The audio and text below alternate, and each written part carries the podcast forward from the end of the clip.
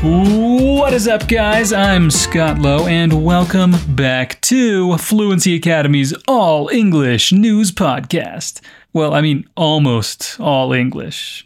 Como eu sou americano, mas brasileiro também, quase, eu vou aproveitar para dar algumas explicações em português para você aproveitar ao máximo esse tempo comigo. This podcast is made for you to train your English and make you an informed citizen of the world. That's super important. Thank you so much for joining me here today. Guys, before we officially get started, let me remind you that you can and should visit fluencytv.com for the sources to this episode, as well as extra material to accompany today's podcast. Our free content portal already has more than 500 free classes in five, yes, count them, one, two, three, four, five different languages, so do go check it out. Go to fluencytv.com to enjoy all of that free goodness. If this is your first time here, if you're a newbie, that's great, welcome, but let me give you a quick rundown of what this show is all about. We'll present to you three of the week's biggest news stories from around the world, 100% in English, for you to train your listening and comprehension. After each story, we'll explore a few points of interest in Portuguese so that you'll always be learning something new. Our first story of the day is actually a follow up on a story that we covered a couple of episodes ago. Yeah, that's right, we are serious journalists here. At least 100,000 Belarus protesters flooded the streets this Sunday in one of the biggest demonstrations yet against the president Alexander Lukashenko. Just a quick warning to the listeners be prepared for the mispronunciation of some names here, okay? These are pretty tough. A wave of protests has swept across Belarus since the August 9th presidential election, which demonstrators say was actually won by Svetlana Tikhanovskaya.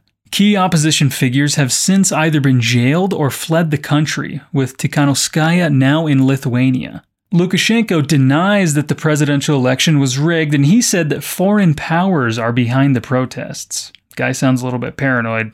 As public anger continued to build against Lukashenko, who has ruled the former Soviet nation for 26 years, Moscow offered him support by saying that it would send paratroopers to Belarus for, quote, Slavic Brotherhood joint drills.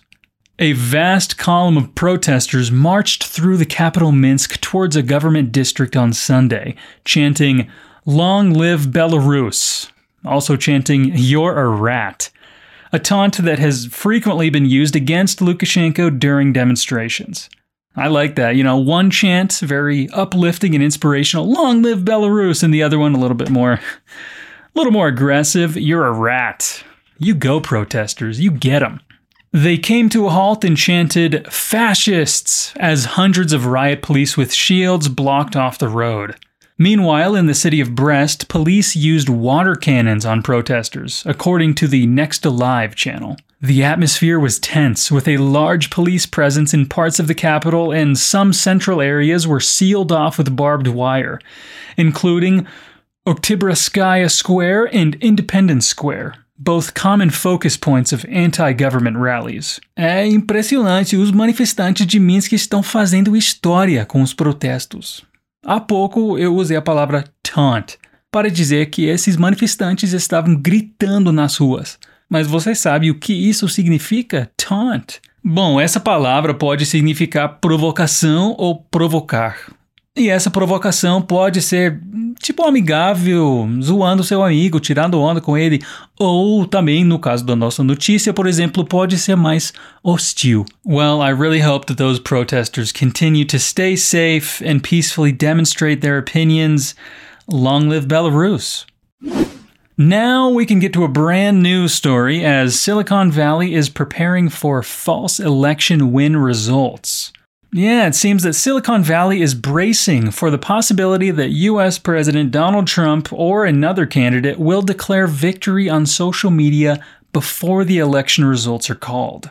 Twitter announced that it would label or even completely remove tweets by candidates declaring victory before the November 3rd election results are certified. Meanwhile, Google says that it will prioritize election results from the Associated Press and Democracy Works a nonpartisan nonprofit organization that provides information on how to vote, according to company executives. Searches will not show news reports that prematurely declare victory for a certain candidate, and if any misinformation does slip through, Google says it will be ready to take it down. We do have a plan, Google's Vice President of Engineering, Cathy Edwards, said on Thursday. Facebook chief executive and head cyborg Mark Zuckerberg. I'm just kidding. It's funny because like when he does interviews, he seems like a robot, you know?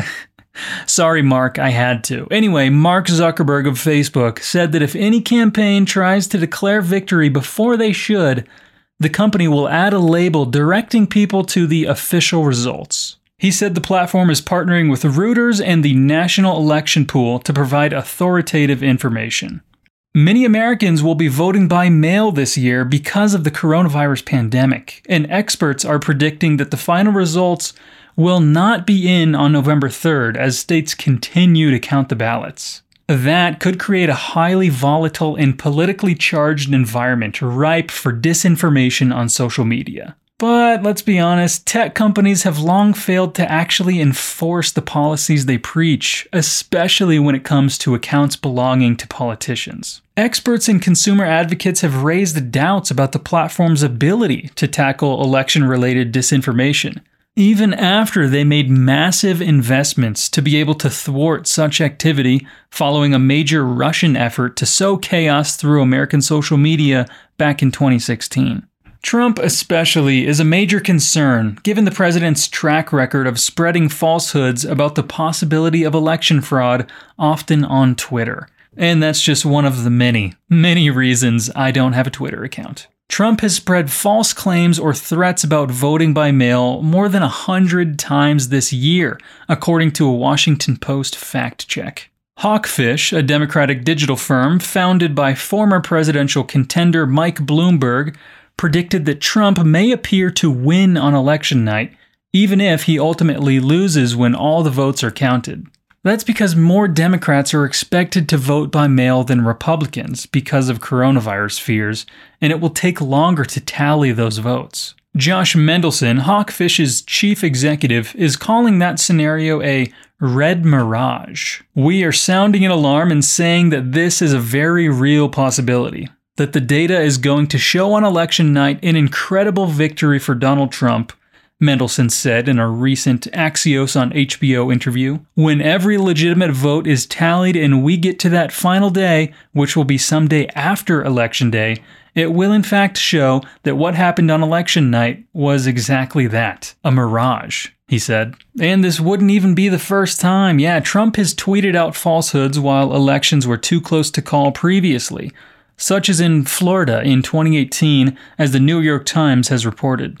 What happened then is that Republicans had a narrow lead in still contested races on election night, but their Democratic opponents began closing in as mailed in votes were tallied. Trump demanded that the races be called in favor of the Republicans and falsely suggested on Twitter that ballots were coming from nowhere. An honest vote count is no longer possible, ballots massively infected he tweeted.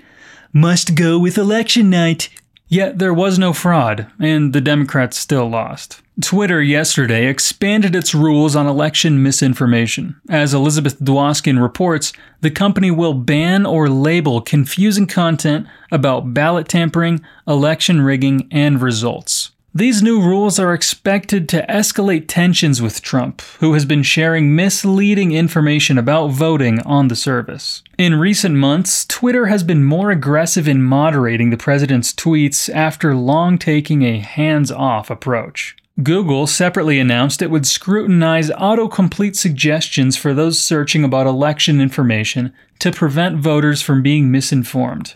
The company said that it would remove suggested wording about voting methods so that predictions such as you can vote by phone won't appear in the autocomplete result, because that's definitely not true. And Facebook last week announced it would prohibit new political ads in the seven days before the election and expand efforts to remove content that would suppress voting. And meanwhile, while all of this is already happening, the Washington Post's Ellen Nakashima and Josh Dawsey reported that China and Iran are attempting to hack the Microsoft email accounts of people affiliated with the Joe Biden and Trump campaigns. Thankfully, Microsoft said that attacks by both nations have been unsuccessful. The Republican National Committee was also unsuccessfully targeted. A person familiar with the matter told Nakashima and Dawsey.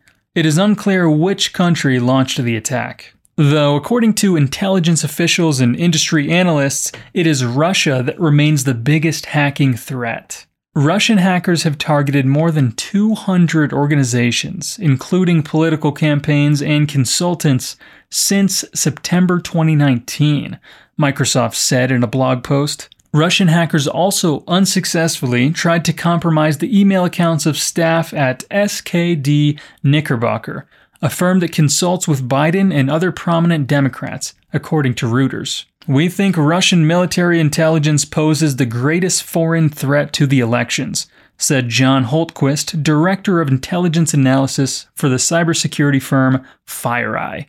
It's concerning to find them targeting organizations associated with campaigns again. Com todas essas notícias sobre a política nos Estados Unidos, você deve ter visto já o uso da palavra ballot, certo? Como a votação americana não é feita por meio de urnas eletrônicas, os votos são feitos por cédulas. Essas cédulas, onde os votos são marcados, são o que nós chamamos de ballots. Além disso, eu também falei sobre hands-off approach. Se traduzida literalmente, essa expressão significa abordagem sem mãos. E até que faz um pouco de sentido, porque significa uma abordagem sem intervenções, ou seja, deixar acontecer de forma natural sem intervir. Before we move on to our next story, we'd like to make a recommendation. The Social Dilemma, a documentary drama hybrid, explores the dangerous human impact of social networking with tech experts sounding the alarm on their own creations, is out on Netflix right now. And with their language learning tool, it is the perfect opportunity for you to learn and have some fun, just like we do here. Language Learning with Netflix, or LLN, is a learning tool embedded in your Netflix already, allowing you to watch foreign movies with two subtitles one in the original language and the other one in your chosen language. That means you can watch our recommended movie with subtitles both in Portuguese and in English. So make sure to check it out and then share your experience with us on social media. Let us know how it went. And don't worry, we'll include the links to everything in the description. Next, we talk about how Japan plans to release travel coupons to boost tourism. Yeah, it looks like the Japanese government will issue coupons to use at restaurants, tourist facilities, and other locations starting next month as part of its Go To Travel campaign to support the tourism industry. Travelers departing on or after October 1st will be able to receive up to 15% of their travel expenses as coupons. The Go To Travel campaign started in July with discounts of up to 35% on travel expenses. But the release of the coupons was delayed by more than two months, but hey, better late than never. This will complete the originally planned system in which half of a person's travel expenses are covered through the combination of travel expense subsidy and the coupons. Coupons will be distributed for up to 15% of a person's travel expenses per day, or 6,000 yen, which is about 300 reais, or about 20 US dollars. Just kidding. And they can only be used during the period of the trip. Places where they can be used, including restaurants, tourist facilities, and local transportation facilities, will be indicated by stickers or posters. Unlike travel expense discounts, which cover accommodation and transportation costs, the coupons can be used at a wide range of places at travel destinations. They can also be used in prefectures that neighbor those where travelers are staying. For example, if a traveler stays in Aomori Prefecture, their coupons also can be used in Iwate and Akita prefectures and in Hokkaido. e eu aqui pagando de World Traveler como se eu soubesse onde ficam esses lugares. Não, eu não conheço o Japão yet, but maybe I will now. I mean, these crazy discounts, you gotta take advantage. So, there are two types of coupons paper and electronic. They come in units of 1,000 yen and no change is given. Travelers can get coupons at places including a travel agency shop or at an accommodation facility that they have booked online. The tourism industry in Japan has been hit hard by the spread of the novel coronavirus. Land Infrastructure, Transport, and Tourism Minister Wow, that's a lot of responsibilities. Kazuyoshi Akaba told a news conference on Tuesday that the purpose of the coupons is to boost consumption related to the tourism industry in various regions.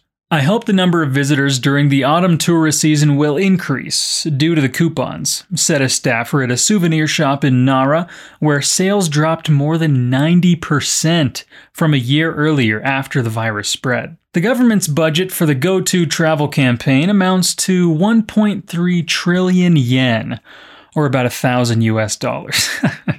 Again, I'm kidding.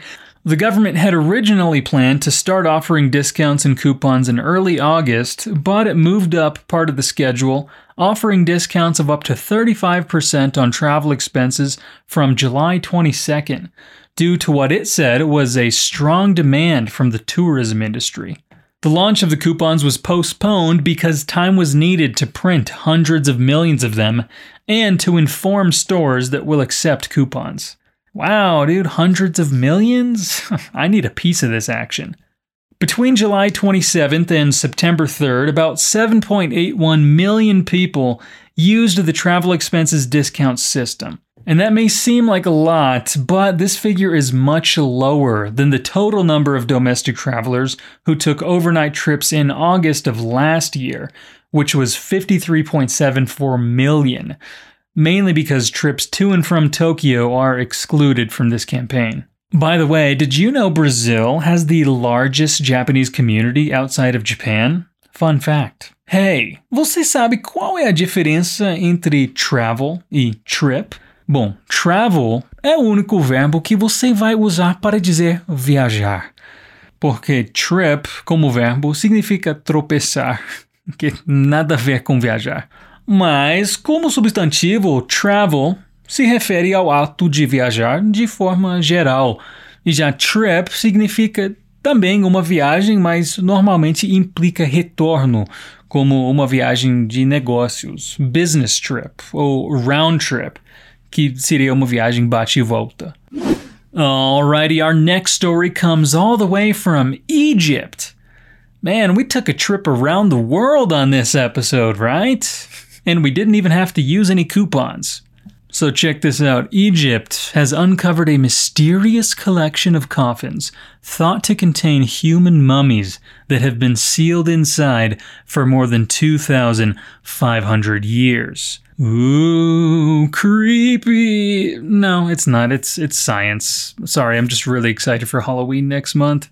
Anyway, the 13 unopened coffins, which were found piled on top of each other in a well nearly 40 feet, about 12 meters, deep, are so well preserved that the original detailed designs and colors are clearly visible, according to Egypt's Ministry of Tourism and Antiquities. See, now that's a normal job tourism and antiquities, but that Japanese guy, he was tourism, infrastructure, land, a million different things.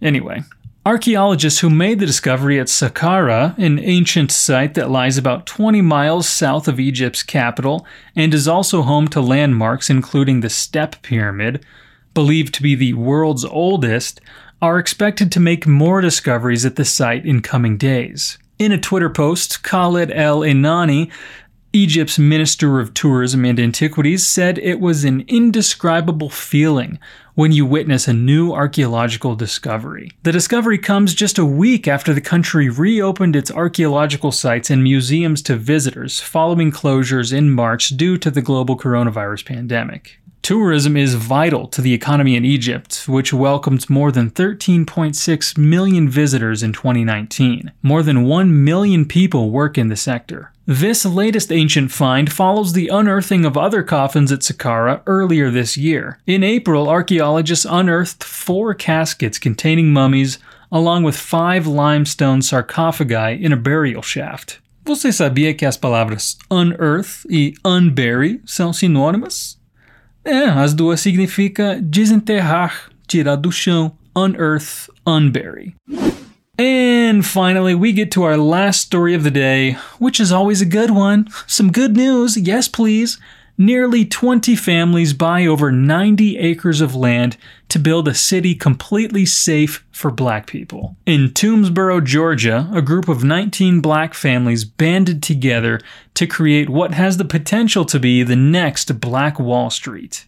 And just a quick side note here uh, Black Wall Street was originally a name given to the Greenwood district of Tulsa, Oklahoma back in the 1920s, as it was the most prosperous place in the world for African Americans. You should look up the story, it's very interesting. Anyway, back to modern day. According to reports, Georgia realtor Ashley Scott said that she recently reached a breaking point following the murder of black man Ahmaud Arbery. Scott said at this point, following nearly weekly attacks against black people, she decided to do something more than just peaceful protesting. In an interview given to Because of Them We Can, the story was told. Scott and her good friend Renee Walters spearheaded the Freedom Georgia Initiative, which recently purchased 96.71 acres of land in Toomsboro, Georgia, to establish a self sustaining black community. After attending local zoning and city council meetings, Scott said she realized creating a new city would create change and build real black power. We figured we could try to fix a broken system, or we could start fresh. Start a city that could be a shining example of being the change you want to see. We wanted to be more involved in creating the lives we really want for our black families, she continued and maybe, just maybe, create some generational wealth for ourselves by investing in the land. Investing in creating a community that is built around our core values and beliefs. Scott is determined. Uh, that's Ashley Scott, not me, Scott. Ashley Scott is determined to make Toomsboro, Georgia a real life safe haven for African Americans. The goal is to create a community protected from injustice, inequality, and the fear of being attacked. Eu disse ali que Ashley Scott e a amiga dela spearheaded a iniciativa. Novamente, temos uma palavra que, se traduzida literalmente, não faz sentido em muitos contextos. Spear significa lança e headed significa direcionado. Em muitos lugares você encontraria a tradução com ponta de lança. Mas o que, que isso realmente significa? Significa que elas lideraram, criaram essa iniciativa. Spearhead, liderar. And with that story, we are done for today. As always, you can find the sources to all of our stories in the description of this episode. Be sure to check out fluencytv.com for more free, there's that magic word, free content, and tune back in to hear the main stories from around the world and get some snippets of explanations to expand your knowledge and practice your listening skills. There's a new episode of Fluency News every week, and I will see you in the next episode. Peace out.